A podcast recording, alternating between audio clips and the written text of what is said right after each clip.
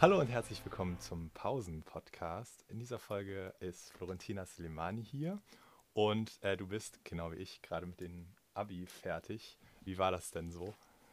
Also ich muss sagen, es war irgendwie aufregend und irgendwie auch stressig.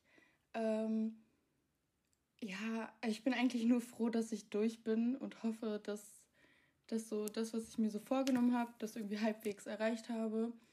Ähm, ja, so viel zum Abi. Und da ist ja noch ein sozusagen Stressfaktor, wenn man so will, äh, dazugekommen. Und zwar, das ist dann auch unser heutiges Thema. Und zwar fiel ja der Ramadan genau in die Zeit des Abis. Fastmonat hat dann ja am 13. April angefangen und war ja. am 12.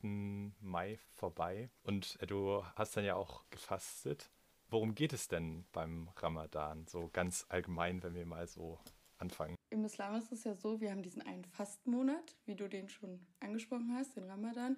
Und ähm, ja, da geht es eigentlich darum, dass Muslimen einen Monat lang von Sonnenaufgang bis Sonnenuntergang auf Essen und Trinken verzichten sollen und den Monat halt dann durchfasten sollen. Und in diesem Monat werden halt, also wird der Körper mit der Seele quasi eins. Äh, jetzt hast du schon angesprochen, es geht eigentlich auch um mehr als nur nicht essen und nicht trinken. Was für eine religiöse Bedeutung äh, hat es denn noch? Also ich weiß jetzt nicht, wie ich dir das genau erklären soll. Hm, also den ersten Ramadan hat quasi unser Prophet begonnen. Ja, seitdem fastet man halt. Also jährlich gibt es äh, einmal diesen Fastmonat und sogar 2000 33, meine ich, ähm, ist es das erste Mal so, oder es kommt halt dazu, dass ähm, man zweimal im Jahr fastet, da dann der Ramadan im, also Anfang des Jahres ist und einmal mhm. am Ende des Jahres. Und ähm, ja, also wenn ich so ein bisschen was vom Fasten erzählen soll, beziehungsweise, also eigentlich sollte man ja fünfmal am Tag beten, das mache ich aber nicht. Ähm, also ich bin auch jetzt nicht äh, die die wirklich alle Regeln des Islams verfolgt und so. Also ich bin auch nicht verschleiert oder sowas. Äh, muss man ja nicht, ist alles freiwillig. Aber ähm, also ich lebe immer noch so meine Kultur aus. Also meine Eltern kommen ja auch aus dem Kosovo und wir sind da alle ein bisschen offener und lockerer. Deswegen, also mir ist es vor allem wichtig, dass ich diese, diese Kultur auch in Deutschland auslebe, also meine eigene, aber halt an meinen äh, Werten so festhalte. Also zwar Fasten mache ich gerne, weil es so eine persönliche Sache ist. Aber ähm, also fünfmal am Tag beten wäre mir persönlich auch, äh, es wäre schön, wenn ich es könnte, aber fünfmal ist echt viel. Ähm, ja, während des, während der Lern, also während dieser Abi-Phase, ähm, wie gesagt, darf man ja nicht essen und auch nicht trinken. Und das ist dann halt so ein bisschen, also Essen ist überhaupt kein Problem. Ich finde, einen Tag nicht essen von ich stelle mir immer einen Wecker, um 3 Uhr habe ich zuletzt was getrunken und gegen 21 Uhr geht dann die Sonne unter. Ich finde, Essen ist überhaupt kein Problem. Äh, man ist auch, wenn man dann zu diesem Fastenbrechen kommt, ist man nach gefühlt ähm, ja, zwei Happen direkt satt. Das einzige Problem ist halt wirklich das Trinken. Mm, also man gewöhnt sich dran, aber so zum Lernen, ich habe jetzt hier auf meinem Schreibtisch äh, für die mündliche Prüfung vier Red Bull-Dosen stehen, die ich so in zwei, drei Tagen getrunken habe. Und ähm, ja, während, während äh, Ramadan zu lernen war immer so, okay, ich setze mich jetzt hin, versuche was zu lernen, aber irgendwie wäre jetzt so ein kaltes Getränk auch richtig, also so würde mich schon so anspornen, weiter zu lernen. Äh, deshalb war das alles etwas leichter für die mündliche Prüfung. Genau, meine letzte Prüfung war ja Physik am 11. Mai und dann dachte ich mir auch so, ach Mann, hätte der Monat so ein paar Tage vorher angefangen, dann hätte ich noch hm. so Physik was essen und trinken können. Ging aber auch, also ich muss ehrlich sagen, während der Prüfung ähm, in Deutsch haben wir ja relativ viel geschrieben und während der Prüfung habe ich so kein Mal daran gedacht, jetzt irgendwie was zu snacken. Ich habe mich eher nur so komisch gefühlt, weil alle ihre Flaschen rausgeholt haben und ich dachte so, was müssen die Lehrer denken? Warum trinkt die denn nichts oder so? Ähm, mhm. Aber es war wirklich nicht so, dass ich jetzt dachte, boah, ich brauche jetzt wirklich Wasser, ähm, sonst kann ich diese Prüfung nicht schreiben. Ich hatte mir aber zur Sicherheit was mitgenommen, falls ich das brechen würde. Äh, man soll nämlich, wenn es um die Zukunft geht und wenn man dann wirklich nicht mehr fasten kann, soll, also darf man quasi das Fasten brechen. Deswegen hatte ich mir da auch hm. immer was mitgenommen zur Sicherheit. Aber du hast das, äh, du hast es dann auch durchgezogen, oder? Ja, also es ist ja so, dass äh, bei den Frauen sollte man vielleicht wissen, die dürfen bestimmte Tage, wo sie ihre Regel haben, nicht fasten. Und die Tage durfte ich dann nicht fasten, weil sonst gilt man so quasi als unrein. Ähm, aber ansonsten habe ich den ganzen Monat durchgefastet. Und diese Tage, die man nicht fasten darf, ähm, muss man dann quasi nachholen. Ah, okay. Ja, Respekt auf jeden Fall. Dann, also Abi ist ja auch sehr, sehr anstrengend äh, in mhm. jeglicher Hinsicht. Ähm, wie, wie funktioniert das dann mit dem Nachholen? Fastet man dann quasi nach dem Zuckerfest äh, nochmal ein paar Tage, oder? Also man kann das nach dem Zuckerfest machen. Die meisten machen es aber auch im Winter, weil im Winter die Sonne äh, früher untergeht. Ist das natürlich leichter, wenn man so um 16 Uhr schon das Fasten brechen darf. Ähm, deswegen werde ich das auch erst im Winter nachholen. Apropos Zeit äh, mit Sonnenauf- und Untergang. Äh, Im Koran steht, ähm, ja, dass es sozusagen die Zeit ist, wo man einen schwarzen von einem weißen Faden nicht mehr unterscheiden kann. Und jetzt hast du gesagt, du hast ja immer um 3 und 21 Uhr den so, sozusagen Wecker gestellt oder wie kann ich mir das dann vorstellen? Ja, also ähm, ich muss sagen, ich bin so ein kleiner Sonderfall. Also ich bin nicht das Parabelbeispiel von einer Person, die jetzt wirklich den äh, Ramadan durchzieht. Bei mir ist es nämlich so, wenn ich um, wenn die Sonne um 21 Uhr untergegangen ist und wir dann alle am Tisch saßen, dann habe ich da gegessen. Aber ich bin halt eine Person, die nicht lange aufbleiben kann. Also ich bin dann gerne so um zwölf schlafen gegangen und äh, habe dann gar nicht die Chance genutzt, quasi mich noch bis 3 Uhr voll oder 4 Uhr voll zu fressen. Ähm, man kann auch vor allem gar nicht nach dem Fastenbrechen so viel essen. Man ist wirklich nach 10 Minuten satt. Und deshalb habe ich mir halt nochmal einen Wecker gestellt, damit ich aufstehe und quasi diesen Morgen, da sollte man ja eigentlich auch beten, ähm, so noch erlebe und so diesen letzten Schluck habe. Bei meinem Freund ist das aber so und die, also deren Schlafrhythmus will ich ehrlich nicht haben. Ähm, der ist dann bis vier, fünf wach geblieben, hat dann da wirklich gegessen, also richtig so Frühstück, äh, Pfannkuchen oder sowas oder ein Burger zum Frühstück und hat dann bis eins, zwei geschlafen und dann war das ja auch alles viel chilliger, viel angenehmer. Aber ich kann da wirklich, also ich kann nicht mehr essen nach, nach dem Fastenbrechen, nur noch so ein paar Snacks und dann bin ich satt. Hast du da so ein Lieblingsessen, was du dann zum Fastenbrechen zu dir nimmst? Mm, also zum Fastenbrechen brechen sollte man ja eigentlich eine Dattel essen. Ich hasse Datteln aber. Äh, deswegen nehme ich immer Süßigkeiten, immer so ein Kinderriegel. Ansonsten, ich weiß nicht, also irgendwie bin ich dann einfach nur dankbar, dass da irgendein Essen vor mir ist. Ähm, es schmeckt wirklich alles, für, wenn, wenn man wieder essen darf. Also äh, da esse ich sogar auch gezwungenermaßen mal Pilze, die ich überhaupt nicht mag. Also ist wirklich alles lecker. Ähm, was haben wir denn so oft gegessen? Also meine Mom hat schon öfter albanisch gekocht. Äh, ich habe auch oft bei meinem Freund, also die sind ja auch muslimisch, ähm, genau das Fasten gebrochen und da gab es auch immer so leckere Sachen oder man hat auch mal was bestellt. Ja, rausgehen, essen ging ja schlecht. Vor allem war dann noch die Ausgangssperre. Man konnte nicht mal richtig so verdauen. Man musste dann wieder schnell los nach Hause. Ja. Äh, jetzt hast du schon die Ausgangssperre angesprochen. Nur ist ja Ramadan dann auch ziemlich anders unter Corona-Bedingungen. Wie hat das äh, dich denn so eingeschränkt?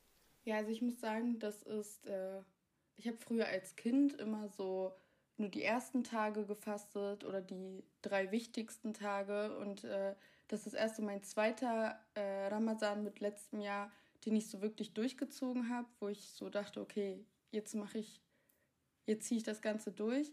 Und letztes Jahr gab es ja auch schon Corona. Mhm. Ähm, da war es, also normalerweise kenne ich das halt so, dass sich Familien treffen und man so alle zusammen das Fasten bricht. Äh, irgendwie heute mal hier, morgen bei meiner Tante oder wir gehen alle irgendwie in ein Restaurant essen. Und das war halt dieses Jahr einfach gar nicht der Fall.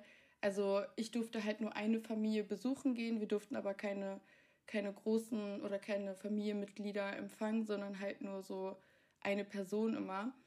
Und äh, das war halt schon alles ein bisschen stressig, vor allem, äh, du hast ja gerade eben auch schon gesagt, die Ausgangssperre, wenn dann so um 21 Uhr ähm, 7 das Fastenbrechen ist und ich muss dann noch von Hannover nach Lehrte fahren, muss ich mich quasi hetzen, schnell zu essen ähm, und dann wieder nach Lehrte zu fahren. Also es ist schon ein bisschen, bisschen anstrengend und äh, leider nicht so schön, dass man das mit anderen verbringen kann.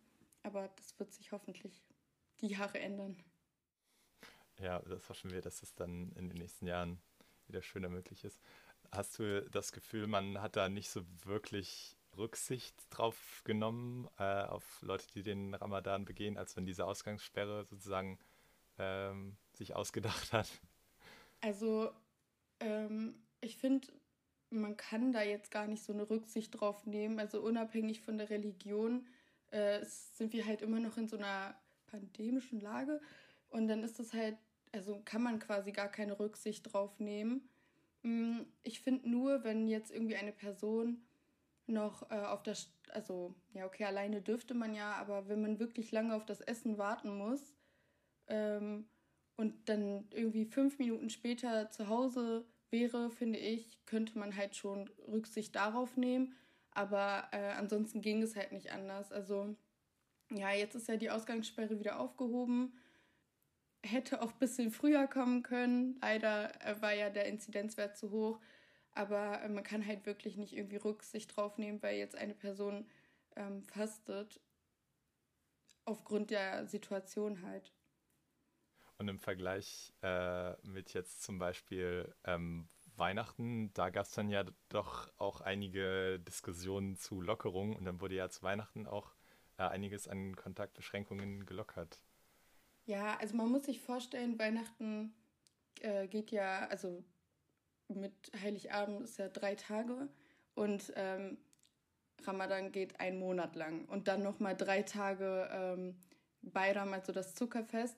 Und man kann da jetzt nicht sagen, okay, alle Muslimen, da kann sich auch jeder als äh, Muslim, also als Muslime ausgeben oder so. Alle Muslimen ähm, dürfen jetzt mehr für diese Ramadan-Zeit, der ja über einen Monat ist mit den Zuckerfesttagen, äh, also das gilt halt nicht. So, man konnte halt zum Zuckerfest, also ähm, bin ich bei meiner Tante gewesen. Halt, das ist so normal, dass man eigentlich überall zu seiner ganzen Familie hingeht. Aber man konnte halt nur so in kleinen Gruppen hin und äh, auch wirklich die Zeit wurde da gemanagt, dass da nicht zu viele gleichzeitig sind.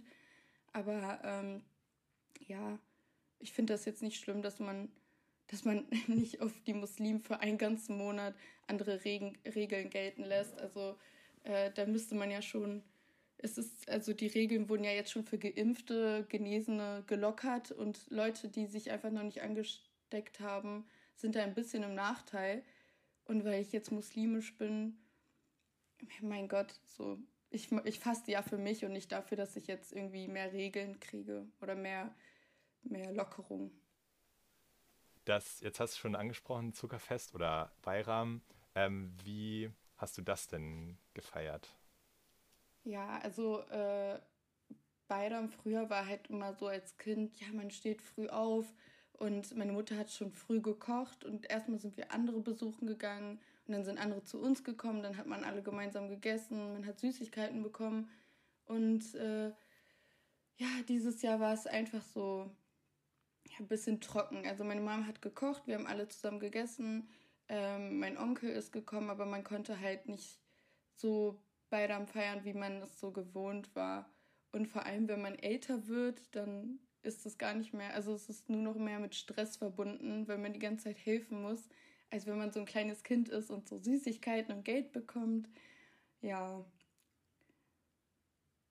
War schon, war schon trotzdem schön ähm, und wird auch bestimmt auch die Jahre schöner, aber also war jetzt nicht schlimm, dass jetzt, dass es jetzt nicht so war wie letztes, vorletztes Jahr.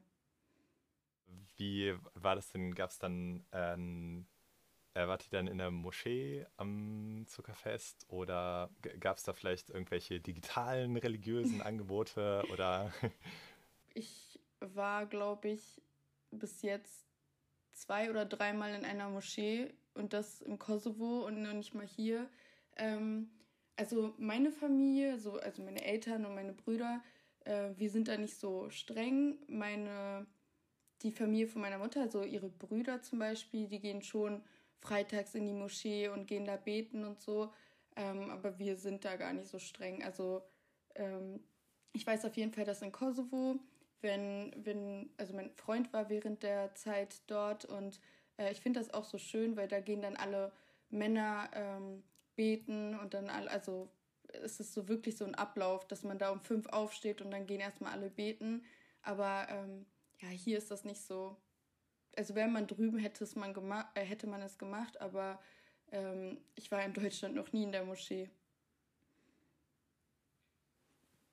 Ähm, anderes Thema. Islam äh, in, in Lehrte. Wie erlebst du das am Gymnasium? Also, da, man könnte ja den Eindruck haben, dass es doch sehr christlich äh, geprägt ist. Jetzt gibt es auch einen Abi-Gottesdienst äh, und es gibt irgendwelche äh, Nikolaus-Gottesdienste und äh, was weiß ich. Ähm, fehlt es da dann irgendwie an muslimischen Angeboten? Also ich bin mir nicht bewusst, ob wir ähm, muslimische Angebote haben. Also ich meines Erachtens nach nicht.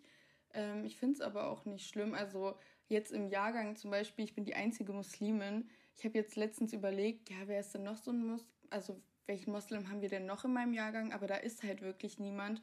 Und ähm, ich finde das auch nicht schlimm. Ich finde es auch schön, dass man so die anderen Kulturen oder die anderen Religionen kennenlernt. Ähm, ich war öfter hier in der Kirche als in der Moschee. Also in Deutschland war ich ja sowieso nicht in der Moschee. Allein weil ähm, ich damals in der Bläserklasse oder Chorklasse war und wir dann da gesungen haben. Und ähm, also ich, ich glaube, die, die Anzahl der Muslime am Gymnasium Lehrte ist einfach nicht so hoch, dass man jetzt sagt, okay, oder wir haben auch gar keine muslimischen Lehrer, ähm, die uns jetzt da irgendwelche Angebote anbieten können. Wir haben natürlich Religionslehrer und äh, das finde ich auch schön, dass wir im Werte-Norm-Unterricht so über die verschiedenen Religionen reden und die Religion einen nahe bringen. Aber ähm, also ich könnte mir jetzt auch nicht vorstellen, was für, was für Angebote das sein könnten. Also wir hatten halt in der Grundschule Islamunterricht und ähm, da ist man halt so mit dem Islamlehrer in die Moschee gegangen. Ich habe genau an dem Tag gefehlt. ähm, aber oder hat halt so ähm, über den Koran gesprochen, hat Geschichten erzählt, sowas halt, aber ich weiß nicht, also im Gymnasium Lehrte haben wir das nicht. Ähm, ich denke aber auch nicht, dass das schlimm ist. Es wäre natürlich schön, wenn so alle gemeinsam dann was unternehmen, aber dafür sind wir einfach, also gibt es einfach zu wenige Muslime, die dann ähm, da mitmachen könnten ähm, habe jetzt noch ein ganz heißes Eisen und zwar ähm, das, äh, das Thema äh, Kopftuch und Co. Äh, das hat es ja vorhin schon kurz angesprochen. Wie stehst du denn dazu? Also ich glaube, ganz, ganz viele ähm, denken über dieses Thema ganz falsch. Also dass man sagt, ja, ähm, man muss ein Kopftuch tragen, wenn man äh, muslimisch ist. Das ist aber halt der Frau selber überlassen. Also jeder, man darf keine Frau, also keine Person dazu zwingen, ein Kopftuch zu tragen. Und wenn man eine Person dazu, also wenn es solche Fälle geben sollte, dann ähm, lebt die Person den Islam auf jeden Fall falsch aus, ähm, da, da dieser Zwang auf gar keinen Fall äh, herrschen darf. Ich habe auch in der Familie Menschen, die, also Frauen, die Kopftücher tra äh, tragen. Ähm, ich persönlich ja, trage ja keins und ähm, das ist halt eigentlich nur so eine Einstellungssache. Also ich mag es halt einfach so, mich nach außen so zu zeigen, wie ich bin. Ähm, Finde es aber halt überhaupt nicht schlimm, wenn man ein Kopftuch trägt, weil ich, also ich finde das Thema so ein bisschen, bisschen heikel, da, da ich, also es gibt ja auch diese Kopftuchverbote oder dass Beamten jetzt keine Kopftücher tragen dürfen. Und ich finde, wenn ähm, so diese Freizügigkeit kein Problem in Deutschland darstellt, solange man nicht nackt rumläuft, dann verstehe ich nicht, wo das Problem ist, wenn eine Person mehr anhat und weniger von sich zeigt. So. Ähm, und meine Eltern würden, glaube ich, also meine Eltern würden auch nicht wollen, dass ich jetzt unbedingt ein Kopftuch trage. Die würden es nicht schlimm finden, aber ähm, ja, die sind ja eher so modern. Also würdest du sagen, dass das Kopftuch kein Zeichen von Unterdrückung ist, sondern im genauen Gegenteil eigentlich eher ein Zeichen von äh, Emanzipation und Gleichberechtigung und Selbstbestimmung? Äh, auf jeden Fall. Also der Schritt oder beziehungsweise der Weg dahin, das Kopftuch anzunehmen, ist schon, finde ich, für Frauen so ein, so ein, also wie soll man sagen, es ist schon schwer dahin zu kommen. Also zu sagen, ja, ich lege jetzt einfach so das alles ab und ähm, trage jetzt ein Kopftuch und das ist ja auch morgens äh, ein Aufwand, das jeden Tag ranzumachen. Und wenn man dann dieses Kopftuch trägt, ist man sich ja bewusst, dass man es im besten Fall nicht wieder abnimmt, also nicht wieder ähm, sich so mit den Haaren zeigt. Und ich finde, das ist schon ein schwerer Schritt und deswegen ist es halt auf jeden Fall eine Sache der Selbstbestimmung, dass man sagt, okay, ab jetzt trage ich das Kopftuch und äh, gar keine Sache von Zwang, wenn die Religion wirklich richtig ausgelebt wird. Also ähm, bei meinen Verwandten war es auch so, dass ähm, also die Frau von meinem Onkel trägt ein Kopftuch und die hat das für sich so entschieden. Und da hat der Mann auch gar nichts zu sagen. Also es, im Islam ist es wirklich so, dass ähm, viele denken, dass die Frau so unterdrückt wird. Dabei hat die Frau so viele Rechte eigentlich. Also ein Beispiel, die, äh, das Geld des Mannes ist auch das Geld der Frau, aber das Geld der Frau ist nicht das Geld des Mannes. Also die Frau hat schon echt ähm, eigentlich eine große Rolle und wird auch geschätzt und geehrt. Hast du dann das Gefühl, dass ähm, der Islam irgendwie ja falsch dargestellt wird? Ähm, ja, also das Thema Medien ist so eine Sache. Äh, man tendiert eher dazu, so eine Schlagzeile aus dem Islam zu machen, also Terroristen und sowas. Dabei ähm, sind das ja, also in meinen Augen sind solche Leute keine richtigen Muslimen, ähm, ja. da ja die Gewaltanwendung verboten ist. Und äh, das, dass man dann so sagt, ja, äh, Moslems und so, das sind halt Terroristen oder Islamisten, aber ähm, ja, die machen, also oft werden Muslime sehr, sehr falsch dargestellt. Also auch allein, dass man jetzt, ähm, dass viele denken, dass mit dem Kopftuch, dass der Mann dazu einen zwingt, ist ja schon ein Zeichen dafür, dass dass man sich da gar nicht so richtig auskennt und gar nicht weiß, dass das eigentlich eine freie Entscheidung ist, ob man jetzt das Kopftuch tragen möchte oder nicht. Äh, dann kommt noch meine letzte Frage und zwar, äh, was wünschst du dir äh, für die Zukunft? Jetzt so allgemein? Ja. Also das Erste, was ich mir natürlich wünsche, ist mein Abitur zu bestehen. Mehr will ich eigentlich gar nicht und ähm, danach würde ich gerne erstmal Urlaub machen, erstmal runterkommen, ähm, ich hoffe einfach, dass wir das aufgrund der aktuellen Corona-Lage, dass wir einfach reisen dürfen, äh, Spaß haben dürfen und dann unser Jugendleben wirklich ausleben können und nicht nur zu Hause hocken und nichts tun.